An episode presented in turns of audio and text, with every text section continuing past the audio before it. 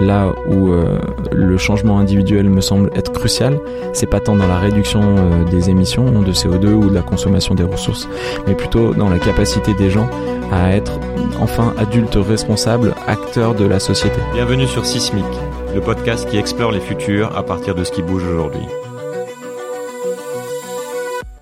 on a déjà beaucoup parlé des enjeux environnementaux sur Sismic, du climat, des ressources, des paradoxes de la croissance, etc. Et ces sujets sont en train de prendre le devant de la scène médiatique, enfin, et c'est très bien. Julien Vidal fait partie de ceux qui pensent et qui font, puisque pendant un an, il a décidé de voir concrètement ce qui se passait quand quelqu'un voulait réduire au maximum son empreinte écologique. Et ce quelqu'un, c'est lui. Il a documenté cette expérience de changement de mode de vie vers plus de sobriété, et en a fait un site internet et un livre titré Ça commence par moi. C'est de ce passage à l'action que l'on parle dans cet épisode. C'est Julien. Salut. Alors tu le sais si tu as écouté quelques épisodes de Sismic, ce que tu me dis que tu as, fait. Euh, la question environnementale est assez centrale dans la manière dont j'essaie de réfléchir au monde, au monde qui vient en particulier. Et euh, on a déjà pas mal parlé ici des grands enjeux liés à la consommation des ressources, au changement climatique, au risque d'effondrement et euh, autres joyeuses, choses. Et avec toi, j'aimerais qu'on parle de solutions et d'actions concrètes pour tenter d'adresser euh, ces sujets, puisque tu fais partie de ceux qui ont décidé, au regard de ce diagnostic écologique inquiétant, de changer leur manière de vivre. Et de ceux qui, enfin, et ce qui est aussi intéressant dans ton cas, c'est que tu l'as documenté, d'abord sur un site, et puis euh, plus récemment dans un livre euh, que tu appelais comme le site, si je me trompe pas, qui mhm. c'est-à-dire ça commence par moi. Est-ce que tu peux commencer par m'expliquer un peu la, la genèse de ce projet? Ce que tu faisais avant et pourquoi tu as décidé de te lancer dans ce, travail de, changement personnel? Eh ben, écoute Julien, je suis très heureux d'être avec toi. Euh, cette interview va être euh, un peu déstabilisante pour les personnes qui vont nous écouter, je pense, puisque ça oui, tout à fait d'accord, euh, Julien. Oui, oui, et toi, Julien. Donc, on va essayer de pas avoir le, le, même grain de voix. je commencerai par dire que je suis très intimidé à l'idée d'être ici, puisque effectivement, j'ai eu l'occasion et j'ai pris beaucoup de plaisir à écouter les podcasts de Sismic et je me sens très, très, très loin euh, et à la fois, euh, je pense que je partage le même constat que les personnes qui, euh, qui, que tu as eu l'honneur d'interviewer. En tout cas, elles ont participé moi à, ma compréhension de plus en plus profonde de tous ces enjeux et qui en est encore aux prémices puisqu'effectivement ça fait deux ans que je m'inquiète de ça et que j'ai compris que l'enjeu climatique était euh, la merde de toutes les batailles, euh, puisqu'avant je suis parti dans le milieu de la solidarité internationale en pensant que c'était les inégalités qui étaient le problème numéro un à adresser. Et donc j'ai eu l'occasion euh, de travailler notamment en Colombie, à participer à la réintégration des anciens guerriers pendant deux ans dans une ONG là-bas. On travaillait dans les bidonvilles avec euh, de la facilitation communautaire, de de la de l'autonomie alimentaire et euh, de, de l'accompagnement micro-entrepreneurial. Puis ensuite dans les bidonvilles des Philippines où là pendant deux ans et demi, je travaillais avec les jeunes les plus exclus, à les aider à effectivement travailler avec eux, en tout cas à faire en sorte qu'ils aient une un métier décent, stable, qui leur permette de, de sortir des, des bidonvilles et de construire une vie stable pour leur euh, famille. Et donc en fait, euh, si la Colombie a confirmé euh, ma vision d'un monde complètement inégalitaire avec une surconsommation, un modèle libéralisé qui euh, esclavagise des centaines de millions de personnes avec euh, forcément les industries qui sont dans les pays dits en, en développement, c'est aux Philippines que je me suis rendu compte à quel point le dérèglement climatique était euh, euh, important et, et, forcément allait impacter de plus en plus euh, nos écosystèmes. Pour l'instant, on qui était pendant les, les, typhons notamment. Moi, je suis arrivé juste après le typhon Yolanda, Ayan. Je crois qu'en anglais c'était Ayan, qui était à l'époque le plus rapide jamais mesuré avec des pointes au-delà des 300 km/h. Et en arrivant derrière ça, et en se rendant compte qu'aux Philippines il y a plus de typhons chaque année que de lettres dans l'alphabet, on se dit que euh, le dérèglement climatique est une affaire sérieuse et qui impacte déjà euh, des centaines de millions de personnes et que ça va aller en s'aggravant et que, que nous, on est à des années-lumière de ces conséquences.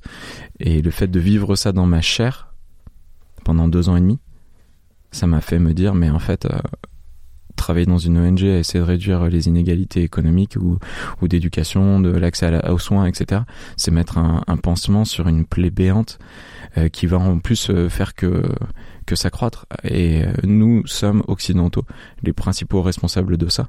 Donc j'aurais peut-être tout intérêt à, à, rentrer en France et à essayer d'abord de balayer devant ma porte et à proposer ou à participer à la construction d'un autre modèle de société plutôt que de continuer à faire le malin dans les bidonvilles. Quoi. Donc tu es rentré, tu as quel âge? 33 ans. Et tu es rentré en France en 2016, c'est ça? Exactement, après 7 ans de vie à l'étranger au total, ouais. Et donc, qu'est-ce que tu, en, rentrant en France, tu as euh, commencé une, tout de suite une, ce, projet ou, ça t'a pris plus de temps? Tu, euh, là, j'avais vraiment l'impression de rentrer dans l'âge adulte à 30 ans, de me dire ça y est, je, je sais à peu près qui je suis, je sais à peu près euh, ce que j'aime faire, et, là, j'aimerais en, tout cas continuer à creuser ça mais euh, j'ai pas envie forcément que mon, mon ma carrière professionnelle, mon évolution professionnelle soit le seul endroit dans lequel euh, je participe à, régler un problème de société. Et, euh, et comme toutes les bonnes résolutions que j'avais jamais prises dans ma vie, je les avais abandonnées au bout de deux semaines. Là, j'ai eu envie de, de, de, de, franchir un cap et, de tenir justement ce cap. Et c'est comme ça que je me suis lancé dans la démarche. Ça commence par moi. C'est rigolo. J'étais euh, la semaine dernière en intervention dans une conférence avec euh, Isabelle Delannoy, qui travaille sur l'économie symbiotique, et Pablo Servigne, qui est lui sur l'effondrement. Et Pablo me disait, c'est dingue. Il y a très, il y a très peu de temps que je me suis rendu compte qu'il y a des personnes qui, euh, comme Pablo, ont besoin de de rentrer peut-être la première dans les chiffres, dans les faits, dans les documents, dans les recherches, et d'autres comme moi qui ont besoin d'agir avant, enfin pour comprendre. Lui, il avait besoin de se nourrir, de lire pour comprendre. Mmh. Et moi, j'ai eu envie d'expérimenter. Tu vois, c'est comme mon expérience, c'est comme ma la démarche avec le volontariat de solidarité internationale. On m'avait proposé de partir Croix-Rouge, grande organisation et tout ça, mais j'avais envie d'abord d'être dans une toute petite structure pour voir ce que c'était de vivre avec les gens et, et, de comprendre les enjeux euh, à mon échelle, que ça soit palpable. J'avais peur en fait de me lancer derrière dans les rouages d'une machine où tout serait trop grand et où, où je comprendrais pas le sens complètement. Et j'avais besoin d'avoir cette progression en escalier. Et donc, face au dérèglement climatique, j'ai pas pu m'empêcher de, fonctionner de cette manière-là, puisque c'est ma manière de fonctionner. Et donc de dire, bon, attends, avant de, de voir au niveau sociétal euh, macro euh, tout ce qui est en jeu et comment on peut y apporter une solution, à mon niveau moi micro, euh, comment je peux comprendre ça dans ma chair. Tu voulais, ouais, tu voulais sentir ça dans, dans, dans ton corps. Exactement. En, quelques mots, qu'est-ce que, en quoi ça consistait ce, ce projet? Après, on a plus de temps pour développer. Oui, bien sûr. C'était une réponse à, à, à, mon entourage qui euh, trouve toujours des raisons de d'ignorer de, le projet, d'ignorer pardon le sujet, parce que ça fait longtemps que, que je leur dis que pour moi c'est une, une préoccupation et que j'essaie de mettre le sujet sur la table et j'entends toujours des oui mais oui mais c'est cher, oui mais c'est compliqué, oui mais c'est frustrant, oui mais c'est punitif, oui mais euh, euh moi euh, quel pouvoir j'ai face aux grandes entreprises et, euh, et au gouvernement, oui mais oui mais oui mais. Et j'avais envie d'essayer de faire un oui et et, et c'est comme ça que du coup je me suis mis à référencer 365 actions éco-citoyennes pardon dans mon quotidien au rythme d'une par jour pendant un an. Je, je voulais un, un, peu faire ça sous forme de challenge pour moi, me, me mettre la pression de le tenir. Et, euh, et surtout, il y a là-dedans quelque chose qui était important pour moi. Je me suis rendu compte que tous mes vrais changements qui tenaient dans la durée, ils venaient pas de, de, de, de documentaires, de, de bouquins, ils venaient de témoignages d'autres personnes. Et que c'était l'émotion chez l'autre qui me faisait vraiment changer. Et du coup, je me suis dit, tiens, vu que je me lance dans cette démarche, je sais pas où je vais, mais peut-être que le fait de raconter ça, ça va potentiellement euh, faire sentir à d'autres qu'il y a quelque chose qui les touche et qui pourra les mettre aussi en mouvement. Non pas que avec ça commence par moi, j'avais l'idée de me dire que c'était la solution absolument à toute la crise climatique et que oui, c'est le petit colibri qui fait. Non, pas du tout. Mais en fait, vraiment l'ambition de se dire, bah, si je suis en mouvement, peut-être que le fait de raconter ça, ça pourra créer une dynamique qui va euh, en inspirer d'autres et sans avoir aucune prétention de l'impact que ça pourrait avoir, de la vérité que j'avais dans mes propos, parce que encore là maintenant, alors que je suis en train de te parler, j'ai, je suis euh, bien mal à l'aise à l'idée de, de dresser un, mm. un, une solution ou un bilan ou, ou euh, un cadre de comment on pourra vraiment faire bouger les choses. Je suis en pleine recherche par rapport à ça. Et j'ai une démarche qui est personnelle de construction. Quoi. Donc ça part d'un diagnostic que, as, que tu fais de la, situation du, du, monde, en fait d'un constat que tu as fait au travers de, ton expérience et puis de, aussi des, découvertes que tu as faites, j'imagine, au, travers de lectures, documentaires, etc. Mm. Et ce projet, c'est à la fois donc une, une expérimentation de personnel, de transformation mhm. personnelle, et tu t'es dit bah pourquoi pas aussi essayer d'influencer les autres. Enfin c'est ce double, ce double, ce double niveau en fait. Exactement. Il y a une. Est-ce qu'il y a un souhait d'exemplarité derrière ça en fait? Euh, je, je, te cite, je dis je veux montrer que nous avons tous un rôle à jouer dans la préservation de notre planète. Je veux montrer que nous, nous pourrons trouver du sens dans notre vie. Tu, tu te tu as souhaité aussi te, te, te mettre en exemple. Euh, je veux comprendre aussi quelle est la logique de cohérence en fait que tu hmm. que tu t'appliques derrière. La, enfin, comment comment t'as vu les choses? Il y a deux choses dans cette idée de faire sa part aussi dont, dont tu as parlé. Deux réponses, enfin deux parties à, la réponse que je veux te donner. La première, c'est que j'ai vécu dans ma chair les grands dérèglements économiques et climatiques, mais surtout j'ai été frappé en rentrant en France de voir à quel point notre quête de bonheur était quelque chose qui n'était absolument pas dans les conversations, pas dans, dans les enjeux de société, et que et, et, on a une, un fatalisme, un pessimisme, une tristesse en France qui m'a qui m'a désespéré. Et, je, je comprends pas pourquoi on n'arrive pas à remettre ça plus euh, dans, dans nos conversations, dans nos quêtes professionnelles, personnelles, et même dans notre construction de société. l'idée de l'idée de bonheur? La recherche du bonheur. On est dans une société où euh, on juge le succès d'un d'un président euh, à sa capacité à, faire euh, croître notre PIB. C'est notre boussole. Mm. C'est terrible. Et la première chose, euh, ou presque que m'ont dit mon entourage, c'est ah enfin tu vas pouvoir avoir un vrai travail et évoluer avec la vie, enfin cocher les, les, cases, tu vois, de avoir une maison, avoir des enfants, monter dans la hiérarchie. C'était c'était c'était ça que les gens voulaient pour moi. Il y a un modèle un modèle de réussite. Alors qu'en fait, c'était en aucun cas de la manière dont je voyais moi continuer à creuser mon bonheur. Mais ce modèle de réussite là, que tu décris, il est, pas spécifiquement français. Non. Donc c'est quoi qui t'a troublé dans la manière de dans ce qui se passe? En France C'est la manière de l'interpréter ou c'est l'espèce de pessimisme ambiant euh? Bah quand même mine de rien, le fait d'avoir vécu en Colombie aux Philippines, je voyais que. Tu vois qu'il est, contrebalancé. en fait, le, le bonheur là-bas, il est il est plus évident. Oui, peut-être même plus nécessaire il y a, il y a cette obligation de, de trouver le bonheur dans des, des chacun des interstices où, où on peut bien le trouver. Et dans ces pays-là, dès qu'on a l'occasion de faire la fête, dès, dès qu'on a l'occasion de célébrer, dès qu'on a l'occasion de faire une blague, on le fait. Est-ce hmm. que c'est pour chasser la gravité de tout ce qui est autour de nous? Peut-être. Mais toujours est-il qu'en France, j'ai l'impression qu'il y, y, a moins cette urgence au bonheur hmm. et, et, ça m'a hmm. saisi. Donc culturellement, il y a, il y a, cette, il y a cette différence qui vient certainement de, de, de loin. Hein, Exactement. Et, en plus de ça, poussé aussi à, à à agir sur cette euh, et ça transparaît aussi un peu dans, dans ton livre et il y a cette idée de euh, que ce que tu dis dans la phrase c'est à la fois d'adresser un peu les problèmes du monde enfin d'essayer de voir comment ça peut s'appliquer à soi mais aussi d'être dans une quête de, euh, de sens en fait de, de, de développement personnel ouais. mais j'avais l'impression que en fait quitte à réinventer notre manière de vivre autant le faire non seulement pour préserver les écosystèmes mais aussi les autres êtres humains et puis nous-mêmes quoi autant essayer de, tout refaire d'un coup.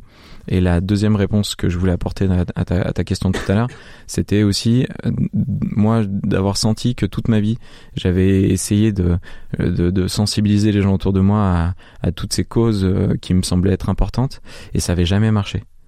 Et je frustrais les gens de mon entourage, je me frustrais moi-même, j'avais l'impression d'être un mouton noir et je voulais sortir de ce rôle-là. Et je me suis dit plutôt que de d'accuser les gens, de les pointer du doigt et de leur dire tu devrais faire, bah peut-être que je devrais commencer par faire moi. Et non pas avoir ce, ce souci de perfection qui ferait que derrière euh, je pourrais dire à tous les autres bah regardez comme je suis fort, mais ce souci d'honnêteté et de d'exemplarité qui me semblait, euh, enfin en tout cas que j'avais euh, que j'avais envie d'essayer euh, tellement euh, j'en avais assez d'être euh, d'être l'empêcheur de tourner en rond et tellement j'avais envie de recréer du lien. Aussi pour moi c'est important d'arriver à recréer du lien avec mon entourage sur ces questions qui qui, qui me nourrissent et qui donnent toute la direction que j'ai à ma vie.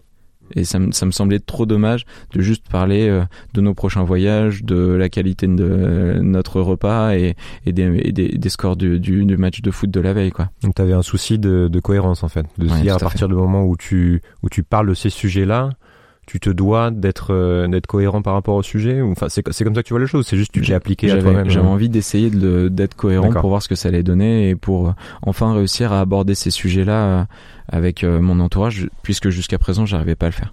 Ok. On va rentrer un peu dans un peu plus dans le, le, le- ton expérience en elle-même. On peut peut-être commencer par la fin. En fait, quel a été le, le résultat? Combien de carbone est-ce que tu as réussi à, à, con- enfin, à économiser ou combien de carbone tu as consommé sur un an Je crois que tu as, avais un peu étudié ça. Bah, naïvement, euh, c'est vrai que c'est les, les premiers sujets euh, que j'avais en tête. Au début, tu- on entend un peu sauver la planète, et je crois que j'étais un peu, euh, j'étais un peu dans ce piège-là de, de sauver la planète. Euh, ouais, on a tous envie d'a- d'agir, on se tient les mains et puis on chante du Michael Jackson, tu vois. C'était pas si caricatural, mais, mais je crois que j'étais un peu là-dedans. Et en fait, euh, très rapidement, je me suis rendu compte que la planète, elle avait pas besoin d'être sauvée, qu'elle existait avant nous et qu'elle existera après nous. Et ça m'a permis aussi de, de dédramatiser un peu tout ce qui se jouait par rapport à ça et de me rendre compte qu'en fait je voulais sauver, enfin je voulais participer à, à faciliter l'existence des conditions de la préservation de l'être humain sur cette terre, mais que en plus là où je m'étais dit que le seul impact que je pouvais avoir c'était là-dessus, je me suis rendu compte que j'avais beaucoup plus d'impact sur d'autres choses, c'est-à-dire euh, la création d'une société plus humaine, plus égalitaire, plus juste et plus heureuse. Là où j'avais aucune idée à quel point j'allais avoir euh, une transformation dans ma propre vie euh, en appliquant ces, euh, ces préceptes, c'est à quel point ça m'a transformé moi et à quel point c'est allé dans le sens de ma quête de sens justement. Donc la fina- enfin, tu, tu fais le bilan carbone à la fin, mais c'était c'est- c'était peut-être ce que tu t'étais dit au début, mais c'est pas du tout euh, ce que tu dis, c'est que c'était pas la finalité, mais euh, Non, pas du tout. En fait, ça- m'a ça m'a fait me rendre compte à quel point ça m'a permis de me construire une base stable d'éco-citoyens qui m'a derrière, derrière donné envie d'aller beaucoup plus loin. Parce que souvent on, on- on m'oppose en creux le fait que parce que je parle de ma démarche citoyenne individuelle, bah, j'ai pas conscience de à quel point si on veut vraiment avoir un impact, il faut le lier à une action collective, il faut le lier à une action politique, à une action économique, etc.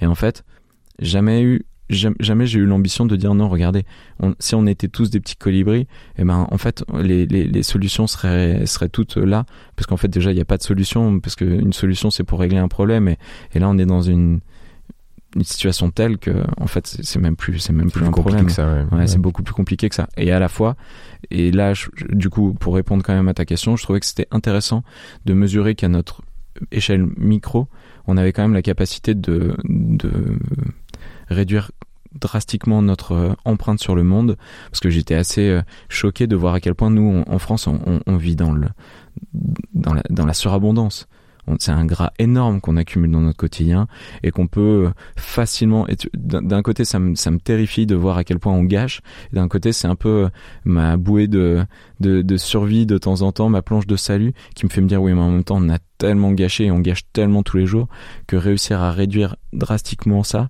ça nous ferait encore avoir un- une qualité de vie assez euh, assez honnête. Et donc du coup euh, je me suis rendu compte que les fameux facteurs euh, 4 euh, qu'on entend, dont on entendait beaucoup dans les rapports gouvernementaux, institutionnels et tout pendant longtemps, il était assez facile de les atteindre et que surtout, même si Facteur, facteur 4, c'est-à-dire tu, tu dis tu dis à l'époque c'était ta- facteur 4, c'était passé de 8 tonnes à 2 tonnes de CO2. Aujourd'hui, hein, il me semble que derrière les dernières études de Jean Covici, enfin j'ai vu ça sur le site de, de Jean-Marc Jancovici, euh, que les Français étaient plutôt au-dessus de 10 tonnes par an et par personne. Et donc du coup, j'ai réussi à diviser par 5 euh, mon empreinte carbone, en sachant que c'est assez difficile de vraiment mesurer ça. J'ai passé beaucoup de temps à, être- à essayer de trouver les, les outils pour le mesurer et que j'ai- jamais euh, trouvé le, Oui, le mais bon outil. Ça, ça donne Et- une idée. euh, Et la seule chose sur laquelle marché, du coup quoi. je me suis raccroché, c'est euh, le calculateur de, du Global Footprint Network, qui est euh, l'ONG, on va dire, qu'on qu'on met en avant avec le fameux calcul du jour du dépassement, dont on entend beaucoup parler. Et donc du coup, c'est quand même pour dire que oui, c'est pas grand-chose, diviser euh, par 5 la, son empreinte carbone, par 10 la taille de sa poubelle, par 6 euh, son empreinte eau, et à la fois, toutes ces personnes qui me disent que ça sert à rien, l'urgence elle est telle que on n'est on n'est pas non seulement je me suis rendu compte que ça me permettait de me construire en tant qu'éco-citoyen et de et de au fur et à mesure de mon action de comprendre la situation et, et, de et de et de comprendre aussi à quel point j'avais envie de d'avoir un rôle par rapport à ça à un niveau plus collectif. Et en plus, l'urgence est telle que je me dis qu'on n'est plus, euh, enfin, on n'est on pas contre une économie de, de quelques tonnes par-ci, quelques tonnes par-là, même si le calcul est, est assez euh, à mon désavantage. Si euh, tous les Français vivaient à la sauce, ça commence par moi, on économiserait 600 millions de tonnes de CO2 par an. total, c'est chaque année 6 milliards de tonnes d'émissions de CO2 on va, on va, on va revenir justement sur ce que ça implique aussi en termes de, enfin, quel est l'impact réel, tu vois, de ce genre d'initiative, parce que ça m'intéresse de voir aussi ton point de vue. Ouais, bien sûr. Pour, pour mieux comprendre, pour tous ceux qui connaissent pas le site, justement, qui n'ont pas lu le, livre, comment tu t'y es pris, en fait? Comment t'as, comment t'as commencé? Comment t'as choisi ce que tu voulais mettre en place? Comment t'as identifié? Quelle était ton approche? C'était très pragmatique de me dire, je me cale sur le, le, rythme qui me paraissait le plus évident, celui d'une rentrée scolaire, et d'essayer de suivre le calendrier de vie d'un Français moyen que j'étais. Voilà. Et donc du coup, la première chose que j'ai fait, c'était changer d'appartement. Donc euh, j'emménage dans un appartement. Qu'est-ce qui se passe quand on emménage dans un appartement et, et d'adresser au fur et à mesure de mon quotidien. C'était à Paris. Toutes ces questions. Ouais, tout à fait. Donc je venais de trouver un nouveau boulot, je venais d'avoir un nouvel appartement. Qu'est-ce que je fais? L'ancien locataire était chez Engie. Est-ce que je continue à être chez Engie? Et oui, et pourquoi? Et non. Tiens, il y a d'autres offres qui existent. Est-ce qu'il y en a qui sont plus vertueuses que d'autres? Et puis ensuite, comment je fais pour avoir les ustensiles pour cuisiner? Et où est-ce que je vais aller faire mes courses?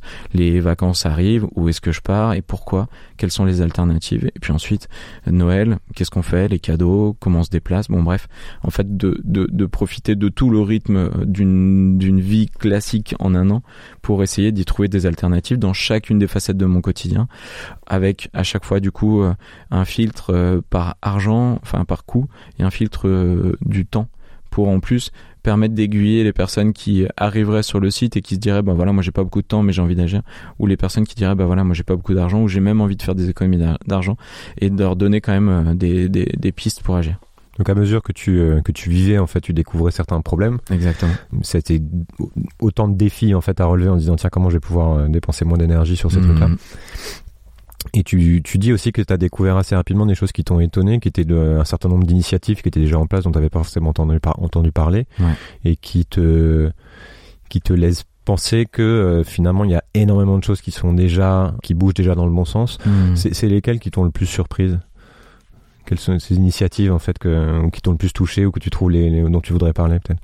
Je j'avais pas forcément euh, idée à quel point en France était en train d'exploser le mouvement des ressourceries par exemple et à quel point en fait il y a plein d'initiatives qui euh, avaient ce, ce, ce, triptyque qui pour moi était important de euh, du vivant dans sa totalité, c'est-à-dire euh, les écosystèmes, les êtres humains et et, et l'individu.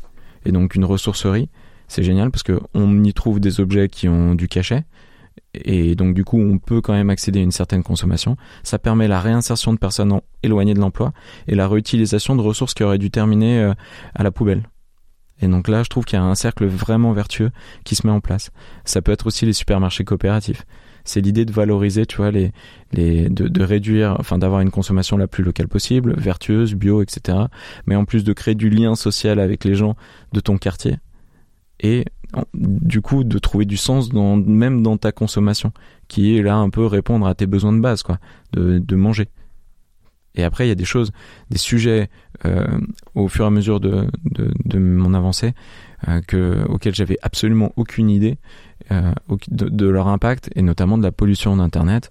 J'avais aucune idée à quel point c'était quelque chose d'important et qui en plus est sur une dérive exponentielle euh, qui fait que, si je dis pas de bêtises, à partir de 2019, la pollution liée à Internet sera euh, égale, équivalente à tout ce qui est euh, transport euh, aéronautique civil.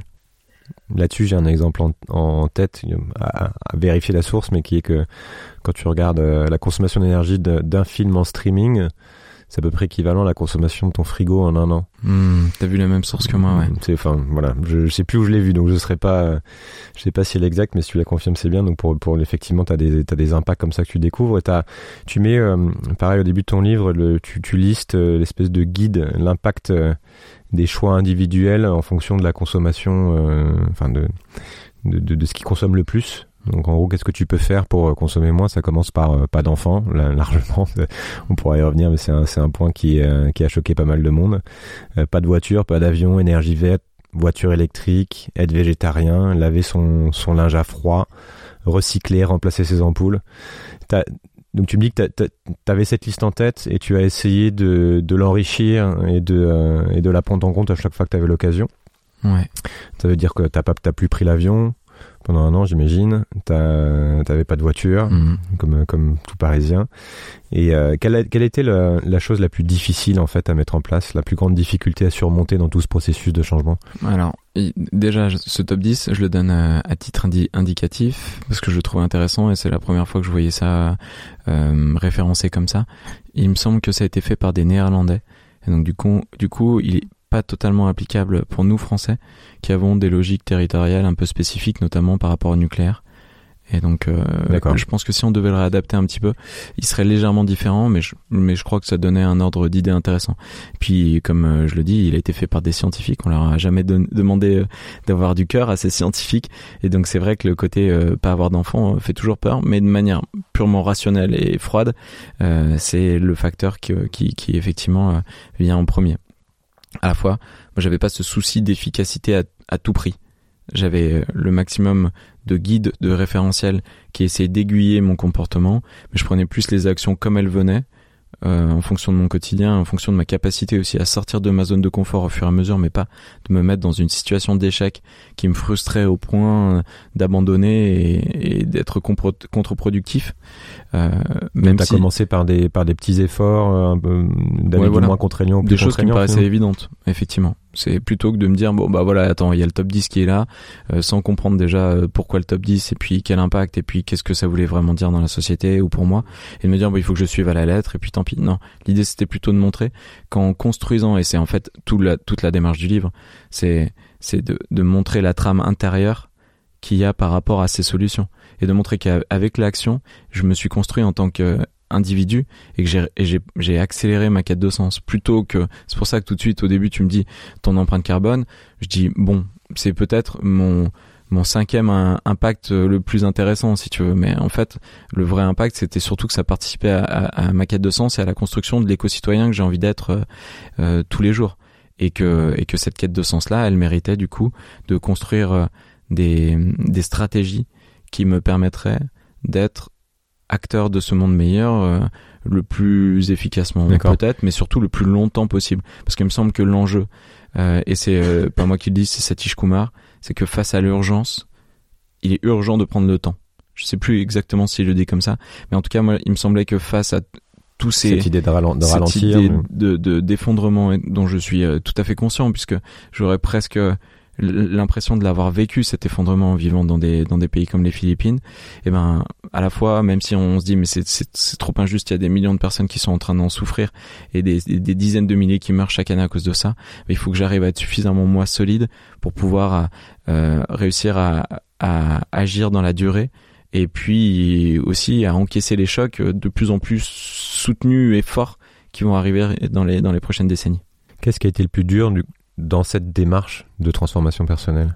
À quel moment tu, tu as eu des hésitations ou tu as eu des choses que tu voulais mettre en place que tu as eu du mal à mettre en place ou alors même dans le temps maintenant que tu as du mal à garder? C'est pas tant le passage à l'action en fait qui était difficile, mais plutôt l'accès à l'information. Il y a eu un gros travail de d'accès à, de nouvelles sources d'information parce que on adresse assez peu ces sujets-là dans les euh, grands médias classiques.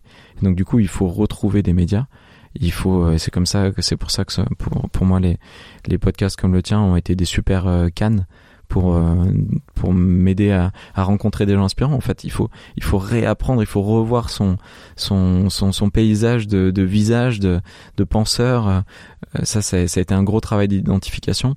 Et puis en plus il faut réussir à enfin moi ce qui a été le plus difficile c'est d'avoir une vision la plus globale possible parce qu'on adresse souvent ces sujets en silo et donc, tu as le spécialiste de tel sujet, le spécialiste de tel sujet. Mais donc, du coup, qu'est-ce qui est important? Est-ce que vraiment la, la question des métaux rares, c'est critique? Est-ce que en fait, tout se joue au niveau du CO2 Non, mais attends, finalement, la pollution plastique, est-ce que c'est pas là où il y a le plus d'importance? Parce que c'est quand même une respiration sur deux. Et, et, et, est-ce qu'on est, qui, est-ce qui en écoute Est-ce qu'on écoute celui qui parle le plus fort? Est-ce qu'on écoute celui qui a le plus de détermination? Comment on arrive à, à réagir par rapport à toutes ces informations qui sont souvent anxiogènes? Et donc effectivement, quand tu lis comment tout peut s'effondrer de de Servigne et de je sais plus si c'est Stevens ou Chappelle, euh, ben ça fait un choc. Et comment tu te construis et quel sens tu veux donner à ta vie et quel euh, et, et, et comment tu te dis bon bah voilà. Et ça tu l'as découvert au fur et à mesure en fait. bien sûr. C'est pour ça aussi que ton projet s'est ajusté et que Bien- bien ta sûr. vision des choses a changé. ouais. Bien sûr. Tu parles de, de, de la découverte d'un feu d'artifice, on a un peu évoqué le sujet, d'un feu d'artifice de solutions à ton retour en France. Donc, euh, supermarché coopératif, Fab Lab, AMAP, euh, ressourcerie que tu as évoqué, monnaie locale, électricité verte, etc. Ouais. Et tu parles tu, du film Demain et de la COP 21, parce que c'était à cette époque-là, comme accélérateur de la prise de conscience. Qu'on est deux ou trois ans plus tard, on continue d'émettre toujours plus de CO2. On voit que Toujours plus. Les, les, les, les gens protestent en ce moment dans la rue pour euh, des sujets qui peuvent, mais c'est pas aussi simple que ça, mais qui peuvent Mhm. paraître euh, pas vraiment centrés sur cette problématique, plus une problématique de, de, de pouvoir d'achat finalement que de climat. On, on en est où de cette prise de conscience, ce- selon toi, dans la société française? Euh, Comment tu l'as vu progresser ces dernières années? J'ai quand même l'impression, pour avoir vécu longtemps loin de France, qu'entre 2009 et 2016 à mon retour, il y avait déjà eu une accélération qui était qui était assez spectaculaire, pardon. Euh, à l'époque, je le dis toujours un peu pour la blague, c'est caricatural, mais c'est assez représentatif. Mais je pense que c'est aussi euh, induit euh, à, moi ma manière de voir les choses et j'avais pas les mêmes lunettes et donc du coup j'y voyais pas déjà toutes les solutions qui existaient. Mais pour moi, la bio, c'était des galettes de riz qui se battaient en, hein, en duel, qui prenaient la poussière au fond, au fond d'un supermarché. C'était la, consommation, la, la consommation. C'était des choses qui étaient un peu rasoirs, euh, chères, sans goût, sans plaisir. Je le voyais comme ça. Et en rentrant en France, j'ai été choqué en tout cas, et je pense que c'est aussi mon évolution personnelle qui m'a fait voir beaucoup plus de choses, mais j'étais choqué de voir à quel point quand même on voyait plus euh, ce genre d'alternative euh, dans les magasins classiques, qu'on en parlait plus, euh, même avec mes amis, mon entourage, ma famille. J'ai l'impression qu'il y a eu en plus, et avec demain notamment, le lien entre ces sujets-là et donc le grand dérèglement de la planète dans son ensemble, mais aussi la question du bonheur et du sens, Hmm. qui me semblait avant assez euh, assez séparés. Tu lis, euh, j'ai fait pour l'exercice, j'ai lu des livres comme euh, ceux d'Hubert Reeves qui parlent de ces sujets depuis 10, 20, 30 ans. C'est c'est très austère. Dans les années 90, c'est très très très austère. Et, du coup, moi, ça me, ça me donnait pas trop, ça me donnait pas trop envie. Là maintenant, j'ai l'impression quand même que il y a oui cette quête euh, de d'information et d'envie de sensibiliser, à des choses qui sont dramatiques. Mais pour avoir euh, récemment refermé le livre euh, Comment tout peut s'effondrer, non pardon, pas Comment tout peut s'effondrer, une autre fin du monde est possible. Il y a oui l'information, mais il y a aussi un, une ouverture vers vers quelque chose dans lequel du coup le lecteur prend peut avoir une place. Tu vois ce que je veux dire? Mhm. Ça rejoint, euh, c'est tout se rejoint, c'est-à-dire que l'écologie était très euh, moquée, même justement parce que euh, elle était vue, vue comme un retour à l'âge de pierre ou comme quelque chose d'absolument pas pas cool, tu vois, même pour pour Ouais, dire le tout à mot fait. comme ça, ou austère, et que aujourd'hui tu as une pensée qui se développe avec euh, un changement un peu plus plus large, c'est-à-dire Ouais, qu'on se qui rend compte rejoint. que ça peut non seulement être euh, une, un constat, mais en plus ça peut nourrir des solutions, ça peut nourrir pardon des alternatives, ça peut nourrir euh, un changement euh, et la construction d'une nouvelle euh, manière de, de vivre ensemble. Pour répondre à tes questions, à ta question parce que je l'ai toujours pas fait, euh, effectivement j'avais j'avais l'impression de voir ce feu d'artifice et en même temps quelque chose d'autre qu'il a fallu à laquelle auquel j'ai dû apporter une réponse, c'était de voir à quel point les choses bougeaient lentement et qu'on se bat contre une montagne et que le, le changement de notre société il prend énormément de temps parce qu'on parle on part de très très très loin. Et donc oui génial euh, euh, demain ça fait un million de téléspectateurs et à la fois euh, on émet toujours plus de CO2 et on continue euh, plus que jamais à acheter des SUV pour aller chercher le pain. Je caricature un peu mais et ça c'est déstabilisant. Ce qui se dit quand même en ce moment dans les milieux associatifs écolos euh, et avec toutes les personnes avec qui j'interviens, c'est que là, depuis la rentrée septembre 2018, il y a quelque chose qui est en train de se passer que j'ai l'impression personne n'a jamais vu. Et, et il y a un pied dans la porte qui est en train de se mettre. Il sait pas jusqu'à quel point il est suffisamment stable pour derrière pouvoir ouvrir toute la porte ou Mhm. s'il est vraiment encore trop peu mis dans la porte pour qu'elle puisse se refermer désespérément.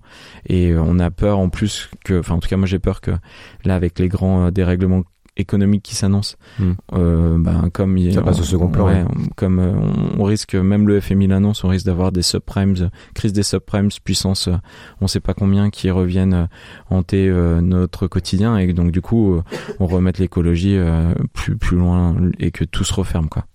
Ton, ton, t'en as un peu parlé, mais ton point de vue sur le rapport entre pouvoir d'achat et donc consommation et bonheur. Justement, Mhm. tu cites souvent l'idée de, de sobriété heureuse. Enfin, quelle est la limite basse, tu vois, pour vivre, pour vivre heureux? En plus, t'as vécu dans d'autres pays, mais Ouais. quel est ton, ton point de vue là-dessus, en fait? Moi, ce qui est sûr, c'est que actuellement, notre mode de consommation nous rend malheureux. Et c'est contre-productif. Et c'est pas, c'est pas moi qui le dis, c'est, c'est ce qu'on voit. je- il me semble que je mets le graphique, je suis plus sûr dans le bouquin.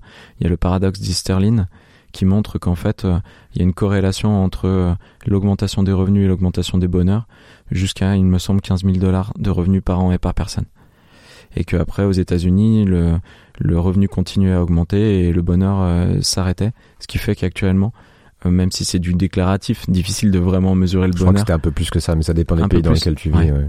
Et que il me semble qu'il y a t'as des t'as des pays comme le Luxembourg ou euh, le Paraguay où les gens se déclarent être aussi heureux. Hmm. Alors Il y a un pourtant- plafond, en fait. C'est-à-dire qu'une Ouais, fois ouais. qu'on a, qu'on a Et qu'après, si je dis pas de bêtises, confort, oui. le, le meilleur levier pour euh, accroître le bonheur est de réduire les inégalités, il me semble.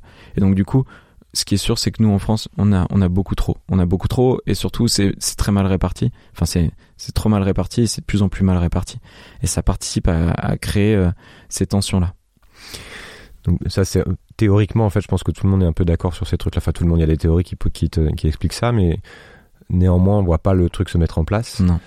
Mais donc du coup très concrètement, puisque je suis quand même le, le gars du concret, là en ce moment je vis avec 1000 euros par mois à Ouais. Paris et je regarde jamais mon compte en banque. J'ai pas peur de, de de pas réussir à boucler mes fins de mois parce qu'en fait je vis plutôt avec enfin j'ai plutôt 1000 euros euh, qui tombent sur mon compte en banque mais je vis plutôt avec euh, 900 euros quoi. Euh, et et c'est pas que je me limite, c'est juste que j'en ai pas besoin. Et pour, je, je paye un loyer à 600 balles et et je prends le train et, puis en fait tu euh, expérimentes la sobriété heureuse pour le coup vraiment quoi. Tu l'incarnes, t'essaies de l'incarner. Est-ce que ça suffit, et on en a déjà un peu euh, parlé aussi au début, est-ce que ça suffit de, de changer son comportement individuel, tu vois, de, de consommation pour, euh, pour que le monde change finalement, tu vois? Enfin, c'est où tu te poses même plus la question finalement. C'est tu dis c'est pas c'est pas le sujet. euh, Je crois qu'en fait, c'est même pas le sujet. Je crois qu'en fait, c'est même pas le sujet. Euh, naïvement, on pourrait très bien se dire, mais attends, euh, parce qu'il y a beaucoup maintenant- ça quand même dans ton livre, notamment au début, tu vois cette idée que, euh, bien sûr, que tu- changer le monde, etc. Tu- T'es plus là-dedans. bien sûr. Ben, naïvement, on se dit, bah voilà, ça y est, moi je suis à 0,8 planètes, tout le monde se met à 0,8 planètes, ils peuvent le faire en un an. On se, encore une fois, on se reprend les mains et on, on rechante du Michael Jackson. Et à la fois, on voit que le changement, il est plus compliqué que ça, et qu'en plus, notre manière de vivre, elle est conditionnée par des intérêts qui nous dépassent, et des intérêts économiques, des intérêts politiques qui nous dépassent. Et donc, du coup, euh, il me semble urgent d'agir à tous les niveaux. Là où euh, le changement individuel me semble être crucial, c'est pas tant dans la réduction euh, des émissions de CO2 ou de la consommation des ressources, mais plutôt dans la capacité des gens à être enfin adultes responsables, acteurs de la société et plus simplement spectateurs consommateurs de notre société, puisque on le déplore souvent dans les grands projets euh, collectifs. Ce qui vient un peu foutre tout en l'air, c'est le fameux PFH, le putain de facteur humain et qui vient de tension, qui vient de tension interne, qui vient de, de, de compréhension différente. Et, et, et mon expérience me fait dire que 365 actions plus tard, j'ai l'impression d'être beaucoup plus à l'aise dans mes baskets et beaucoup plus prêt à travailler collectivement que ce que j'étais. euh, T'es devenu Avant. beaucoup plus citoyen. C'est ça que ça t'a permis de. j'ai l'impression de surtout être beaucoup plus efficace au moment de travailler collectivement que ce que j'étais avant. Donc en fait, j'ai l'impression que ce, cette démarche individuelle, cette cohérence individuelle, elle, elle vient servir une efficacité qui est du coup euh, à mettre à disposition des projets collectifs, euh, citoyens, associatifs, euh, économiques, politiques. Efficace comment C'est-à-dire parce que tu te sens plus légitime pour parler de ces sujets-là ou parce que tu- ça t'a permis de cette expérience t'a permis de développer Je me sens moins instable. Ouais. je me sens moins instable. J'ai beaucoup, j'ai l'occasion de parler avec pas mal de personnes qui sont très impliquées dans les, les milieux associatifs et, et, et, et tu vois très vite les personnes qui euh, ont réussi à construire leur, euh, leur moteur d'action euh, de manière stable et t'as très vite, ou tu vois aussi très vite ceux qui sont dans un peu perdu. pas perdus, mais mais qui, qui, qui bouillonnent et qui ont encore du mal à, à, à régler, à affiner le réglage de leur de leur euh, de leur, de, leur énergie de ce moteur et qui de temps en temps euh, bah voilà sortent un peu et, et peuvent être du coup contre-productifs parce qu'on peut se retrouver avec des guerres de chapelle à essayer de, de savoir qui a le plus raison et, et qui a la meilleure idée euh, plutôt que de consacrer toute notre énergie à en fait vraiment adresser ceux qui pour l'instant ont une activité climaticide ou ou mettre notre énergie dans la construction de, du modèle de société de demain. Qu'est-ce que tu penses des, des thèses des, des collapsologues dont on a pas mal parlé, tu en as évoqué quelques-uns. Hmm. Comment tu te positionnes par rapport à ça? Et hmm, est-ce que ça t'a, ces thèses-là, la découverte de ces thèses-là, t'ont amené à, à repenser en fait ce que tu as fait? C'est-à-dire, je me posais la question en fait de, en, lisant ton livre, c'est une longue question, mais de euh, de savoir en fait si finalement c'était cette expérience de tous ces efforts en fait pour devenir frugal c'était pas plus une manière de se préparer au monde qui vient ou de toute façon il, risque d'y avoir un certain niveau de frugalité. Comment, tu vois les choses en fait?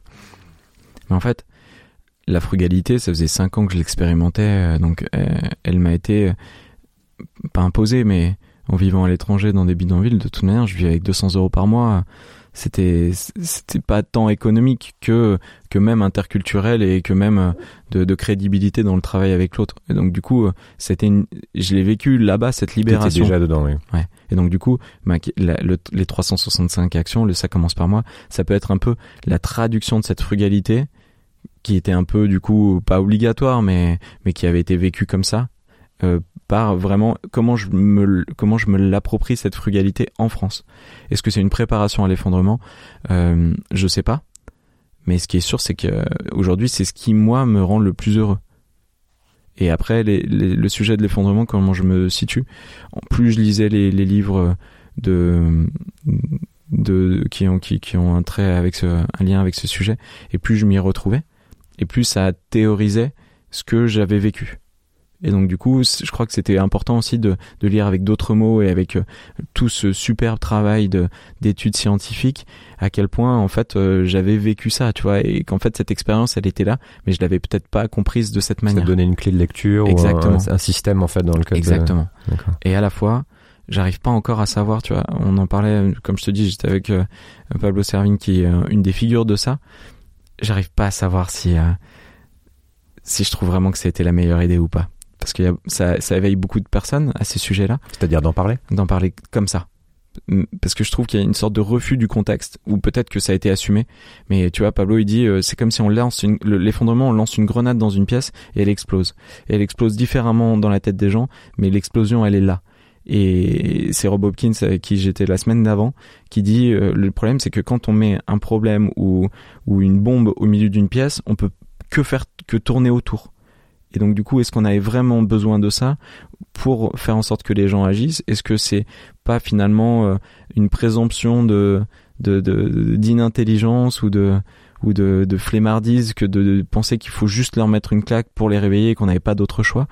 Et est-ce que on arrive à, à, dépasser cet effondrement vraiment pour derrière être dans la création et dans cette recherche du bonheur? J'ai quand même l'impression que là c'est le fil conducteur que sont en train de que, sont en train de, tisser les collapsologues, même si les retours les plus durs que j'ai eus euh, vis-à-vis de ma démarche viennent de collapsonautes qui sont eux avec une instabilité émotionnelle qui euh, du coup euh, qu'est-ce qu'ils te disent que c'est contre-productif que, que c'est illusoire que c'est naïf que que c'est même criminel d'insister sur euh, l'impact individuel plutôt que l'impact collectif. Mais en fait c'est c'est incroyable de voir à quel point on est aujourd'hui dans une manière de penser qui est qui est monochrome. C'est vraiment noir ou blanc. Et donc à partir du moment où je dis blanc ça veut dire que je ne dis pas noir tu vois.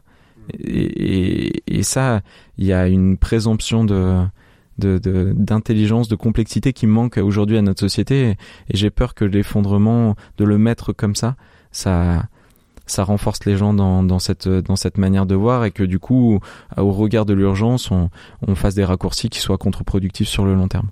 Ok, super intéressant. Je partage pas mal ton point de vue euh, pour me livrer un petit peu. Ouais.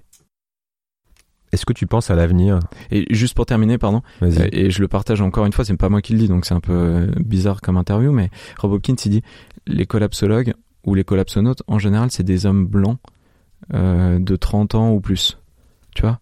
Pourquoi a- elles sont où les femmes dans, dans, les, dans la collapsologie? J'ai pas eu l'occasion de demander ça, de poser cette question à Pablo, malheureusement. Si euh, il nous entend, je serais très heureux d'avoir cette conversation. Ouais, le côté euh, du- le, le biais en fait, euh, le biais culturel ou, ou- enfin pas cognitif, mais le, faut savoir d'où on parle en fait. Pourquoi euh, ouais, c'est intéressant, intéressant à creuser. J'ai pas la réponse. Hein, Non, Donc, non, mais tu vois, c'est vrai, je me Chers pose cette question. désolé, on l'a pas. on- Ça sera Ouais. peut-être un sujet dans le prochain épisode. Donc je te pose la question sur l'avenir. Est-ce que tu te, comment tu vois l'avenir Mais en fait, c'était ma question. Mais est-ce que finalement c'est un sujet pour toi? Est-ce que c'est quelque chose sur lequel tu passes du temps? L'avenir? Hmm. C'est hyper difficile. Pour ça, je suis euh, un jour dans le désespoir le plus total et un jour euh, euh, dans l'optimisme absolu. J'arrive pas à me faire de décision encore par rapport à ça. Je crois qu'on a la chance de savoir que personne n'a une idée vraiment de l'avenir. J'entends plein de phrases en ce moment qui me font réfléchir et, et donc la dernière que j'ai entendue hier, c'était plus le péril gro- croît et plus euh, les solutions au péril aussi. euh, Enfin, il y avait un peu une idée comme ça, quoi, et que et que l'idée euh, de l'adolescence de Cyril Dion qui dit qu'il a fallu qu'il soit qu'il entre en coma éthylique pour se rendre compte de ses limites et de passer à l'âge adulte et, que finalement est-ce qu'on serait pas en train de toucher le four chaud et de se rendre compte qu'on est en train de se brûler et de réagir par rapport à ça? Et à la fois on est aujourd'hui en train de payer euh, si je dis pas de bêtises euh, les pots cassés euh, des émissions carbone de 1980 Ouais, les années 80. ouais. Ouais, et donc du coup, ça donne pas trop espoir dans les Sur le 40 climat, en tout cas, ouais, années au niveau du climat. il y a un truc Même si t'as maintenant ces grandes phrases que tu lis dans les journaux, en 2050, on aura dépollué les océans parce qu'ils viennent de lancer tous ces grands programmes et tout ça. de géoengineering aussi. euh, Je sais pas. Il y a quand même euh, une chose euh, sur laquelle je voulais revenir dans ta question, histoire que je détricote vraiment notre interview au point que les personnes qui nous écoutent deviennent folles. Je pense que il y a, ce que j'ai appris, c'est qu'il y a une permaculture des solutions qui est hyper importante et que les, la- les collapsologues sont tout à fait nécessaires, comme ma position est tout à fait nécessaire et en fait c'est très complémentaire et il faut faire avec. Et, donc peut-être que moi ça me parle pas tout à fait maintenant parce que j'ai une autre manière de réagir. Et en même temps ça m'a mis quand même euh, les mots sur euh, plein de mes réflexions et de mes expériences. Et, du coup je trouve que ça c'est vachement important d'avoir cette permaculture des solutions. Et pour du coup lier ça avec des solutions, des postures, pardon, des, réflexions, des théories. Et donc du coup je le lis avec la réponse à ta question dans la permaculture aussi de, des avenirs. Je vois pas un avenir. Je vois pas une société comme nous on a en France avec un État, un pays et, euh, et, une, et même une, une, une mondialisation des, des, des, de la construction du monde de demain. J'aurais tendance d'intuition à dire qu'on va retourner sur un ancrage plus local. Et j'ai eu la chance pendant un an de travailler au Grand Voisin, qui est un ancien hôpital qui a été désaffecté, qui a été repris par des associations, avec euh, l'hébergement de 800 ou 1000 migrants, j'ai oublié déjà, de, de personnes euh, migrantes. De, il y avait une centaine, deux centaines, je crois, d'associations. Ils ont euh, créé euh, un- des, une ressourcerie créative. Il y avait euh, des serres, il y avait un lieu de compost, euh, des salles de conférence, euh, une bibliothèque. Bref, c'était vraiment un village qui, pour moi, pouvait être une sorte de ces réponses euh, pour le monde de demain. Beaucoup plus sobre, euh, beaucoup plus résilient, beaucoup plus humain, avec euh, une place à l'argent qui était euh, euh, beaucoup questionnée, une place aux décisions, une démocratie à l'échelle de ce, de ce lieu qui était aussi assez intéressante et du coup qui m'allait bien dans le sens où tu parlais de la géo-ingénierie. J'ai quand même à l'intérieur de moi une voix sourde qui me fait me dire que, que ça, on, on aura ça sera pas l'innovation technologique qui va nous qui va nous permettre d'arriver à vivre de manière plus durable sur cette terre. Je, je peux pas m'empêcher de penser à l'effet rebond et, et à notre capacité à 70 ans après la, la Dodoche euh, d'inventer des voitures qui pèsent 2 tonnes et demie euh, et qui sont bourrées d'électronique et que plus personne n'est capable de réparer. Hmm. Est-ce que tu as, l'intention d'avoir des enfants? Tout à fait. Oui. Bien pour sûr. revenir, pour reboucler avec euh, cette notion de sobriété. euh. On dit tout le temps quelle planète on va laisser à nos enfants, mais j'aimerais bien aussi savoir quels enfants on va laisser à notre planète. Et puis en plus de ça, les enfants, c'est extraordinaire dans le respect du vivant. On revit la vie avec les enfants. On revit la vie. On revit le cadeau extraordinaire de la vie. On revit la chance qu'on a eue d'être insignifiant, d'être, d'être fragile. On revoit tout ça. On apprend à se décentrer. Ce que je regrette terriblement, c'est que nos dirigeants politiques, pour la plupart, ils aient pas d'enfants. Vladimir Poutine, Angela Merkel, euh, Emmanuel Macron. Ils ont pas d'enfants, ces gens-là. Je crois que Theresa May, je crois qu'elle a pas d'enfants non plus. T'imagines? Et c'est assez représentatif, à mon avis, assez symbolique de la, de la société qu'ils nous font vivre. Une société où on n'a pas appris à mettre l'autre euh, au, centre de toutes nos actions, de tous nos intérêts, et, de, et, on n'a pas appris à donner plus d'amour à une autre personne qu'à nous-mêmes. Enfin, il me semble que là-dedans, dans le fait d'avoir des enfants, il y a des choses assez euh, nécessaires qui, qui doivent être vécues pour euh, bah, participer à la construction du monde de demain. Je crois que tu as déjà bien pensé le sujet. Mais non, mais ça me questionne parce qu'en fait ça, ça vient de la réflexion du film euh, Lion que peut-être les gens ont vu, où euh, je crois que c'est avec Nicole Kidman et, cet auteur indien dont j'ai oublié le prénom. Histoire d'un enfant adopté. Euh. Voilà. Et du coup, en fait, au moment les deux enfants adoptés, il y en a un qui qui cherche ses parents et l'autre qui est dans une déconstruction, une une vie assez terrible. Et, à un moment, l'un des enfants, il pose la question à, à ses parents, mais est-ce que vous auriez pu faire des enfants? Et en fait, ils disent oui, on aurait pu faire des enfants, mais on a on, a voulu vous adopter parce que pour nous c'était le plus important. Et en fait, c'est ça qui m'avait fait réfléchir de me dire mais pourquoi en fait je déciderais d'avoir des enfants parce que euh, j'ai envie de voir la chair de ma chair, patati patata. Est-ce que finalement, euh, ce serait pas plus rationnel d'en adopter certains qui ont plus de parents et, qui pourraient euh, aussi être tout à fait là pour recevoir l'amour que j'ai à donner par rapport à ça, quoi. Merci beaucoup, Julien. Merci à toi, Julien. Quel plaisir de, parler avec toi. Quel plaisir d'être de l'autre côté du micro. Ben, merci à toi. Et puis désolé pour cette euh, vilaine toux qui me suit. Euh, on va essayer de régler ça pour la prochaine fois. Salut. À la prochaine. Merci beaucoup d'avoir pris le temps d'écouter cet épisode. N'hésitez pas à découvrir les autres épisodes déjà publiés dans lesquels j'explore d'autres points de vue, d'autres clés de lecture sur les forces à l'œuvre qui feront le monde de demain. Vous pouvez vous abonner à ce podcast sur votre appli préférée pour être sûr de ne rien rater, et je vous invite aussi à laisser un commentaire ou un avis, 5 étoiles si possible, sur Apple Podcasts ou iTunes pour m'aider à rendre ce podcast visible. Vous pouvez retrouver cet épisode sur sismic.fr avec toutes les références citées, ainsi que d'autres liens pour continuer à creuser les sujets évoqués. C'est Sismic, c'est demain et ça bouge. À bientôt.